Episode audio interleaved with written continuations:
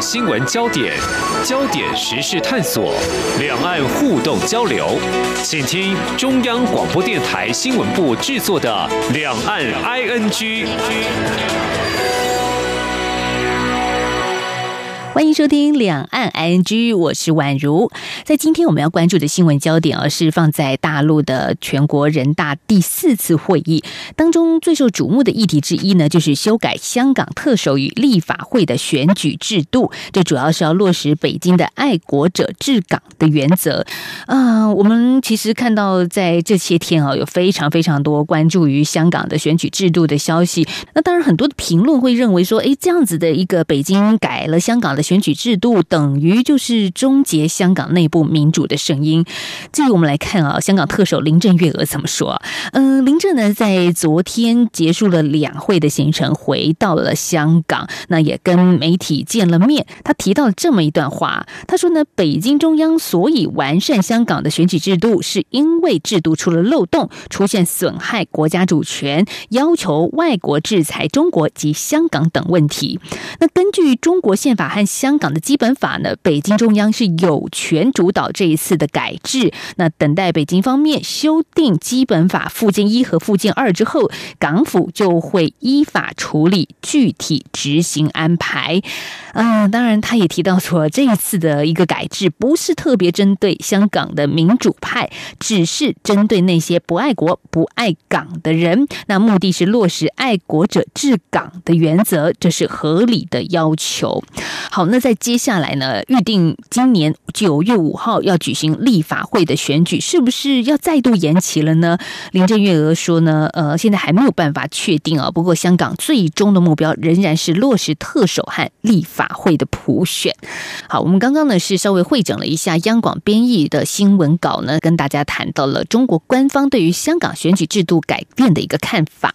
嗯，如果呢您是关注香港议题的朋友啊，其实我们如果从去年的港区国安法来看到现在的爱国者治港的一个政策，您会看到一些香港此时此刻非常巨大的变化。好，这些新闻呢之所以引起台湾的一个高度的关注，其实也是因为我们都知道呢，香港回归中国大陆的初期啊，中国政府的治港原则是港人治港，高度自治。好，这八个字记住啊。但是呢，在港区国安法颁布之后啊，香港的高度自治却变成一个低度的自治。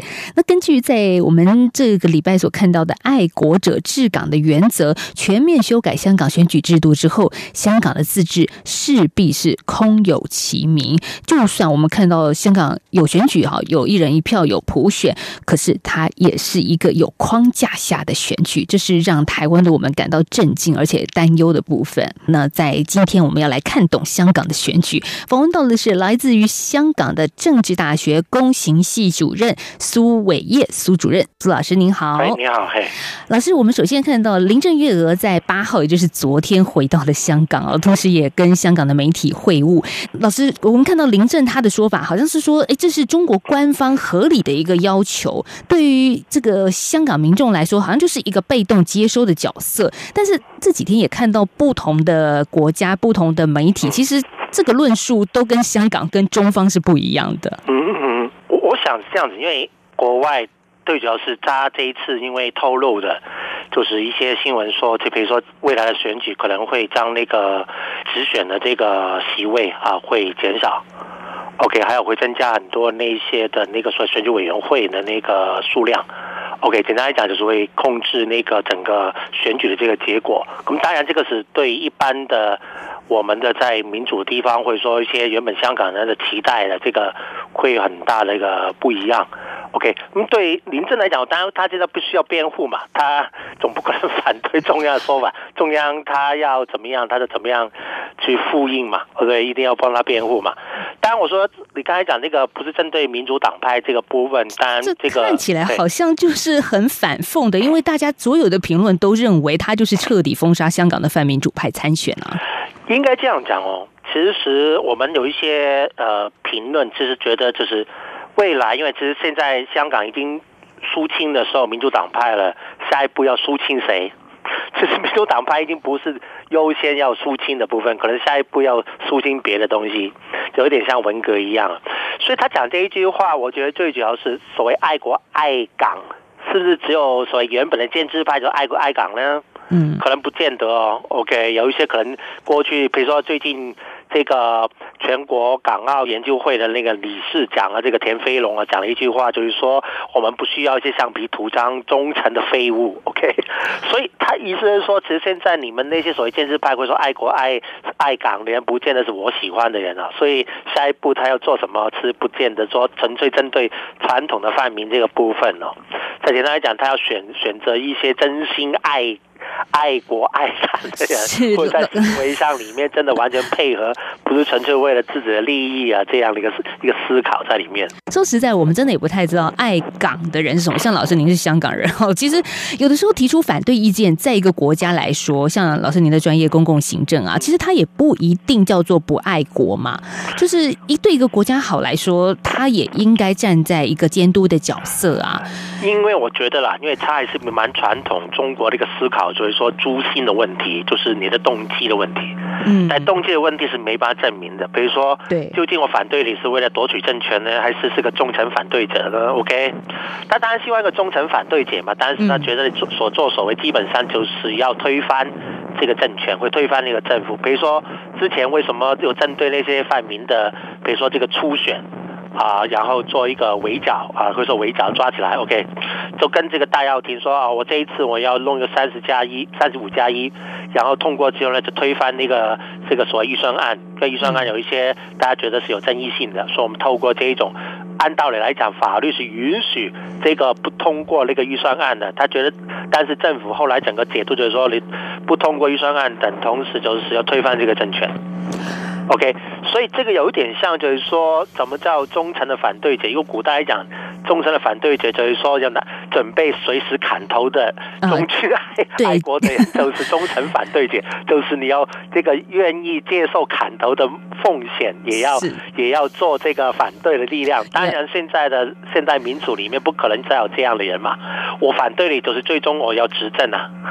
但 对中国来讲，但对中国共产党的可能性，对，这就是共中国共产党的红线了。对，其实我们这样回过头来看，虽然好这样子，老师您的分析就是这三十五家的初选，他们的初心是希望透过制度内的体制去做一些搅动，然后甚至达成一些民主化的目的，但是。一方面说，他们其实也是在游戏规则内去做他们的工作。我相信，大家应该理解，就是说，游戏规则它定来是为了他自己的利益，不是作为一个所谓 level playing field，就是说我定了游戏规则，我就连我都要遵守。我定的是规则，希望你遵守，不是我遵守。OK，就是如果结果不符合我的理想的话，我就要改游戏规则。所谓香港一般来讲就是搬龙，所以说他们叫搬这个龙门，就是这个踢足球那个龙门会搬来搬去的。搬龙门就是搬到对我有利的门，让我踢进球。哈，对对对对，意思说搬龙门是这个意思。嘿，是，所以林正说这个制度原本的选举制度出了漏洞，他的意思就是，我说漏洞就是说，其实原本这个设计里面已经是。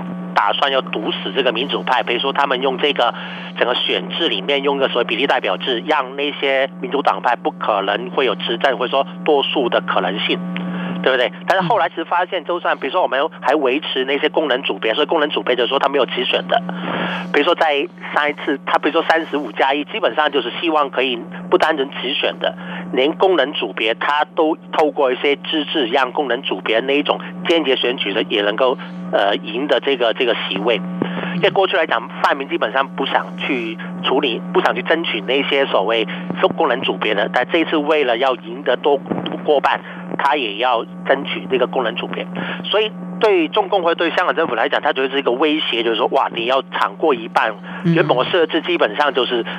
让你不可能过过一半，甚至过了一半，不是等同威胁我的这个执政吗？是。所以他讲的漏洞是讲这个，也包括其他的，比如说要要外国制裁这个香港等等那些各种让他不利的，对他来讲都是个漏洞。他原本设置这个制度一定希望会堵死这些漏洞的，但发现你用很多策略。让你胜利，包括这个区区议会选举，过去来讲都是建制派会比较赢的，但因为去年反中中事件让泛民也胜利，这个是出乎意外的。他以过去来讲都是比较用一些间接方式来控制那个选举的结果，现在他可能透过后面的会问到这个一个审查机制，让他变成可以在事前、事中、事后 都可以控制那个结果。是等于是掐住了香港民主的声音，民主的喉咙是完全被掐住了吗？对，我们也看到中国的全国人大常委会副委员长王晨就说，香港选举要建立全流程资格审查机制，也就是老师您刚刚所说的嘛，前中后，那形成一套符合香港实际情况、有香港特色新的民主选举制度。可是这个叫民主选举吗？OK，应该这样讲呢。他的民主选举就是说，你还是有票可以投啦。啊、但是呢，如果你在进屋之前，我觉得你是不爱港、不爱国、有问题、政治有问题的，OK，我不给你入籍，我们叫入闸，OK，、哦、不能入闸。候选人的资格都没有。对，好，就算你已经入了闸了，OK，但是中间做了一些行为，比如说要求这个国外制裁香港、制裁这个中国大陆，OK，当然这个不行啊。OK，宣誓，你玩这个过去宣誓的时候，我我玩一些游戏规则。你来讲，我们过去来讲，觉得就是在民主国家来讲，我赚空子是允许的。就是刚才讲的，只需要我没有违法，我在制度范围之内，比如说你要做那些所谓拖延策略等等那些，通通过去来讲，在民主国家这种都是允许的。啊，就透过议事规则来议事规则、玩规则等等这些，是大家。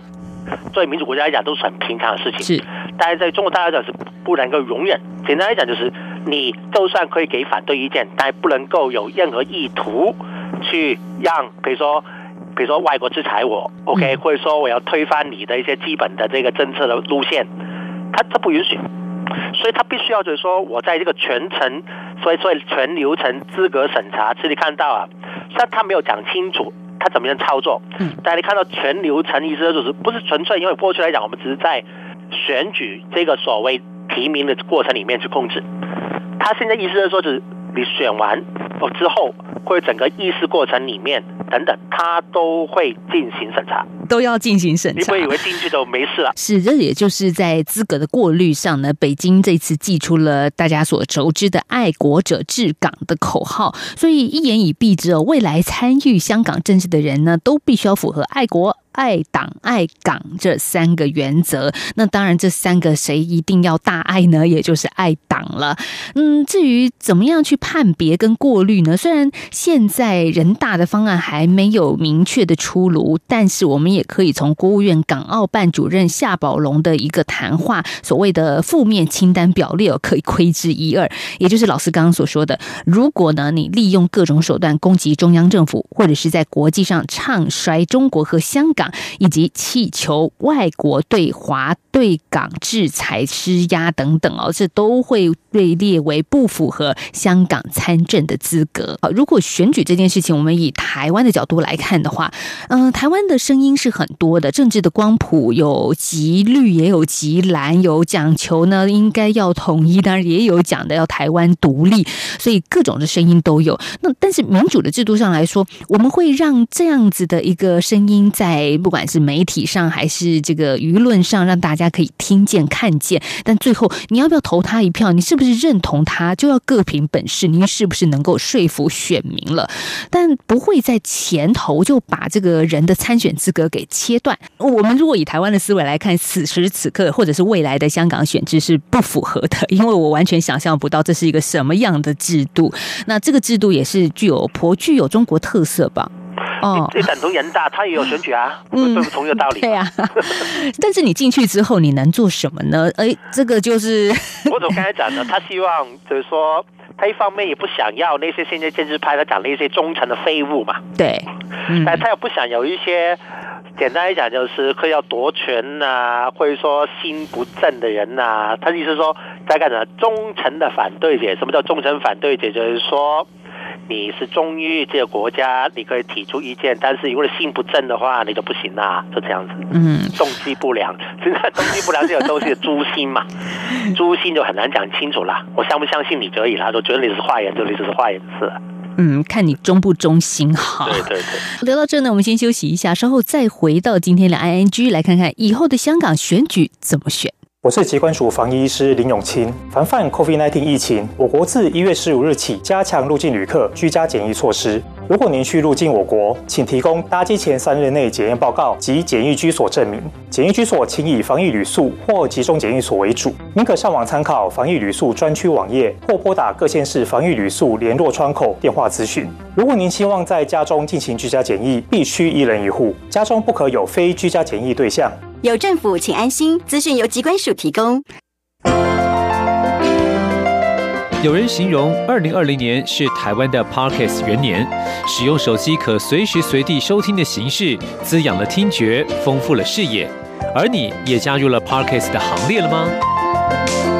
央广新闻部制播的众多精彩节目，陆续在各大 Parkes 平台上架。包括早安台湾、两岸 ING、这样看中国、张正霖时间、蔡明芳时间，还有这样看香港、舍之岂能藏乎？想跟你聊聊天，以及港式大排档节目，通通随点随听。欢迎透过 Sound 声浪平台搜寻央广节目名称，就可以收听到精彩的央广新闻节目。快拿起手机，让我们在 Podcast 平台相见。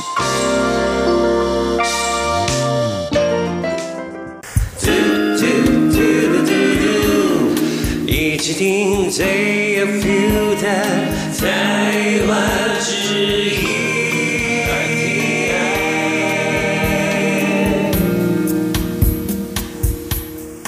回到今天的两岸 ING 节目，我是宛如。我们节目呢，从每个礼拜一到礼拜五的晚间六点到六点半播出。那同时呢，也在 Podcast 上面，您也可以搜寻两岸 ING，也可以听到我们。那如果您对节目有任何的意见、想法，想参与讨论的话呢，欢迎大家可以随时来信给我们，信箱也就是 ING at RTI 点 ORG。点 T W，或者是实体信件，您可以寄到台湾台北市北安路。北边的北，安全的安，北安路五十五号，两岸 ING 节目收就可以了。那当然还有最快的方式哈，就是透过现在的社群平台，您可以在脸书上搜寻两岸 ING，帮我们按个赞，然后呢，您就可以随时收到我们在脸书平台上所发布的一些消息了。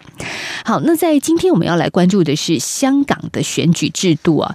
其实，在这一次的中国两会期间呢，嗯，我们大致可以看到说，北京呢将会从资格过滤还有席次稀释这两方面的双重保险，来确保香港的政权在未来不会再接受到任何的挑战或者是说挑衅。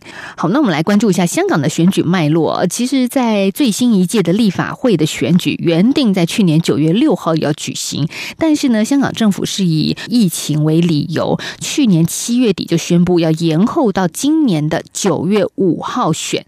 那九月五号会选吗？我们看到在昨天呢，林郑在跟香港的媒体会晤的时候也说，哎，其实也不太一定啊，因为呃，根据北京方面对香港选举制度进行了改革，所以现在这个状况还不明朗，还不知道什么时候可以选。那我们来看一下香港现在的选举制度啊，香港的特首呢是由选委会负责选出。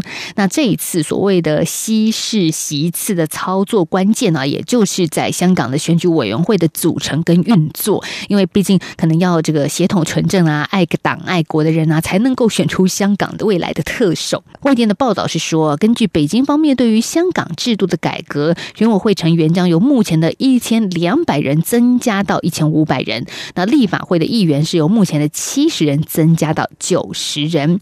新增的二十名立法会议员将会由选委会选出。那选委会的选举一般是在年底，也就是十二月举行。所以有一种说法就是说，今年原定九月份的立法会选举会再延后延到二零二二年的九月份举行。而针对选举的议题，我们要继续请教今天的受访者，也就是来自香港的政治大学公行系主任苏伟业苏主任。苏老师您好，你好，嘿，到底未来香港的选举要怎么选呢？因为现在看出一些端倪嘛。因为刚刚前半段我们说到选委会负责选出行政长官，也就是香港特首，所以选委会就很重要啦。我我想他就算不增加，也已经失失掉的啦。呃，他增加也是，我觉得有一点像，有点像这个立立法会，他也说从七十变成九十啊。嗯、我觉得他是有一点像表面功夫吧，就是说啊，我们现在增加我的代表性的时候，我们十次增加了。但是他同一方面在比比例上来讲，他的变成控制就是直选的那个席位会减少，或者说让那些可以推翻那个中央意志的那些人选尽量减少进入进去了。所以，我们如果纯粹用数字来看的话，认为说，哎，代表香港民意的席次是增加了，但是他们怎么出来的，怎么产出的，是个大问题。嗯、对，其实对中国来讲很简单，就是我允许你投票，但结果一定要会预测得到的。一定要投我所喜欢的那个特首。候选人，假设有两个候选人的话，嗯、两个我都都是喜欢的，我都可以的，才能够出来选。简单来讲就是，如果假设有两个我都喜欢的，我都觉得他没问题的，两个出来选择可以。过去来讲就是有呃上一次选举只有两位嘛，但因为这个 John Rong 就是这个另外一位是前财政司司长，就是就是中央不属意的。但是他出来选的，他因为被提名的人数够了，所以他出来选。但是大家知道他是中央不属意的人，嗯，所以最终是民政做了。对，OK。现在未来我觉得会怀疑的是说，就变成就是。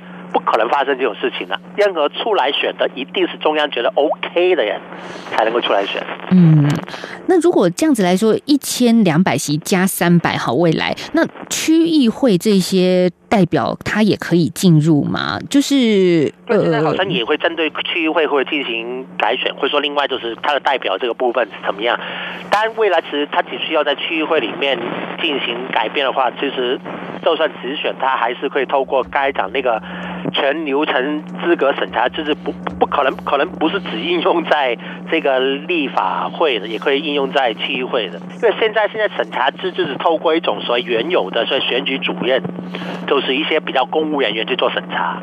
但因为公务人员比较身份比较尴尬，就是说他原本是一个非政治任命的官员去处理这些政治事务，然后那些人原本也在香港里面待了很久，所以他做起来就很很难看了。我觉得他未来就变成引入一个完全分开的，跟原本公务员系统分开这个系统做一个政治审查，然后这个政治审查会不会也说只用在立法会，或者说用在其他的选举呢？我觉得有可能会也会用在其他选举里面，就不用原本的公务人员做这个审查的工工作。嗯，其实如果说到公务人员哦，最近这条新闻我们也看到，这个香港当局在去年底就要求公务员宣誓或签署声明，表达拥护基本法，还有效忠香港特别行政区。那其实大部分人已经签署了，但这两天我们看到的新闻是说，还有将近两百人拒绝签署。那今天看到的新闻是说，啊，这个拒绝签嘛，哈，接下来你就自己离职吧。好，这是还蛮强硬的。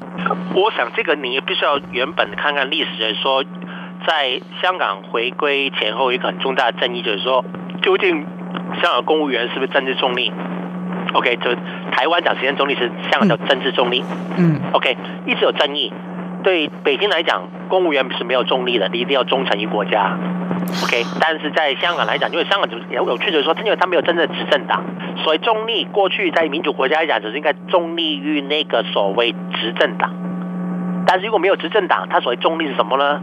对于北京来讲，觉得公务员你不管啊，你你就是你应该你是中华人民共和国下面特别行政区的公务员，当然还是要忠于国家。过去其实有有讲过中立，但是因为过去来讲，香港就是公务员治治港，OK，公务员本身就是他负责治港。但在回归之后就遇到问题是说，执执政者并不是公务员，从这个董建华开始变成一个政治任命的一个官员。然后也没有执政党，因为不能够有任何的。其实建制派也不是执政党，OK，他也是在野党。问题来了，就是公务人员是不是要保持这个所谓政治中立？因为过去来讲，就是从回归之前开始要求所谓政治中立，但是所谓政治中立有跟英国的不一样，因为没有执政党。因为政治中立不是只有选举的，因为台湾只讲选举，其实牵涉到我执行一些上面交代的任务，你要不去做。按道来讲，就算在台湾，我执政党要你交代一些所谓呃政府的任务，还是要去做。嗯，OK。但是我遇到情况就是说，比如说这一次要 DQ 那些那些的那个参选人，其实这个是非常政治性的任务。我作为一个公务人员，我凭什么去做这个事情？做一个政治判断，就会遇到很尴尬的情况。因为那些负责选选举主任，基本上他都是一般的所谓公务员，嗯，去做这样的工作。就被人家质疑，或者说他也本身也没有把它做好，但是偏偏这个 dirty work，我们讲 dirty work 就是交给他们去做，就是脏事、肮脏的事情就交给他了。对。嗯，所以最后我们看看那香港的未来是什么呢？因为在八号昨天，我们也看到香港无线电视台播放了中国全国人大常委谭耀宗的访问。他说呢，经过完善香港选举制度之后。可以看看香港能不能走回正路啊，健康的路。好，这是中国官方的发言。但最重要是说，他希望能够达到基本法第四十五条、第六十八条所定的香港普选的目标。所以现在还是有这样的目标，它的可行性还是存在哦。就是我刚才讲的普选，意思是他的讲的普选，不是你们想象普选，就是你们可以一人一票选嘛，但候选人我控制了。OK，已经比大陆好，而且大陆没有一人一票啊，你们香港已经有一人一票，算不错了，是这个意思。所以已经给香港人好了。对，所以他也讲就是说，对，大陆一直都说就是，呃，你回归之前殖民地时代都没有选举，都没有选这个总督，为什么现在我已经给你去选了，还说我倒退？嗯。他一直都用这种说法，就是以前你们没有民主，我已经现在给你进步了，已经算。那这样子，香港人能接受吗？当然，一般的老百姓常理来讲，当然不接受嘛。对啊，OK，因为我要求的不是你想象那种东西嘛。对，不是被框架下的选举嘛。对，这不是你你说啊，嗯，一定是我一定知道结果的选举，因为他是希望一种我可以控制范围之内的选举。大陆就不是说等额选等额选举嘛，但是就是只有一个候选人啊。对，就这样子，就他可能香港告诉你啊，你不用等额选举，你还是有竞争性的，但是那两个人我都可以接受，或者说谁选上都无所谓的这样子。嗯，好，如果我们说过去的港区国安法是抓。勇武派，那这一次提出爱国者治港，就是针对比较温和的泛民派了，就等于是香港被一网打尽了，没有其他的声音吗？在未来，我我觉得现在就算你，如果你愿意参与这个游戏的人，OK，我觉得，因为他已经连抗争都不允许，或者说反对声音都不讲的话，第一个真正的民主派会不会参选？我不知道，应该不会。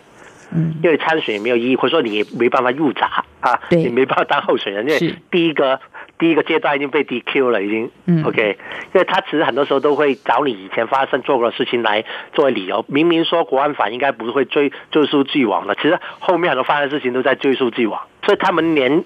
最简单，这个当候选人都不可能。所以你说温和民主派，看怎么定义？连现在可能是那些自由党的，就是比较工商业的那些人，过去来讲在反送中有一点保留了声音的那些，被定义为建制派的，可能也会被边缘化吧。在反送中期间，其实运动有分内部的运动跟海外的，就是国际牌的运动。那现在打国际牌还有办法吗？还有效吗？那以前所以国际线基本上我不知道，如果在反送呃反送中时间，基本上国际牌就是那些还是留在留在香港的那些人打国际线的。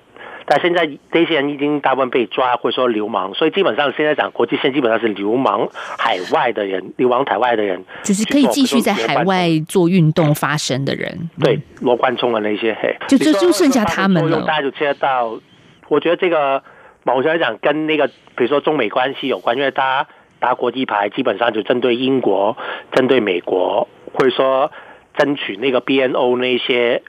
我觉得最主要是透过经济力量，或者说因为政治力量，基本上你说你要出兵嘛，或者说怎么样，这种东西基本上不可能嘛。你现在缅甸打到这个样子，大家还是只会谴责而已嘛。所以国际牌基本上纯粹就是可能在经济上做个威胁，比如说 BNO 这个平权的这个部分，就是他们争取就是让香港人可以。直接移民到英国，嗯嗯，基本上只是威胁香港，因为很多的财产精英都在香港。如果他们一旦快速的离开，OK，允许他们出国的话，就会对香港很大的威胁。虽然现在中国大陆可能也是要换血，就是换自己人进来，但是你突然之间很多人离开，对于香港来讲，对中国来讲也是个威胁。所以说，国际牌可能部分是做这一块，但是。对中方来说，他要做的事情就还是控制选举，想要把香港整个控制在他的手里，这个是一定的。基本上，民主党派基本上没有任何智慧的这个余地，纯粹是在非政治的力量里面，怎么样间接的给这个中国大陆压力而已，就是制裁、经济制裁那种。经济制裁，这是国外可以做的。对，就是比如说这个让香港人可以可以可以移民这一种。哎，所以也就是香港的未来的宿命嘛。当然，我们也希望可能可以有不一样的转机吧。嗯，在今天的节目访问是来自于香港的政治大学公行系系主任苏伟业主任，谢谢老师，拜拜。好，也谢谢听众朋友的收听了，我们明天再聊，拜拜。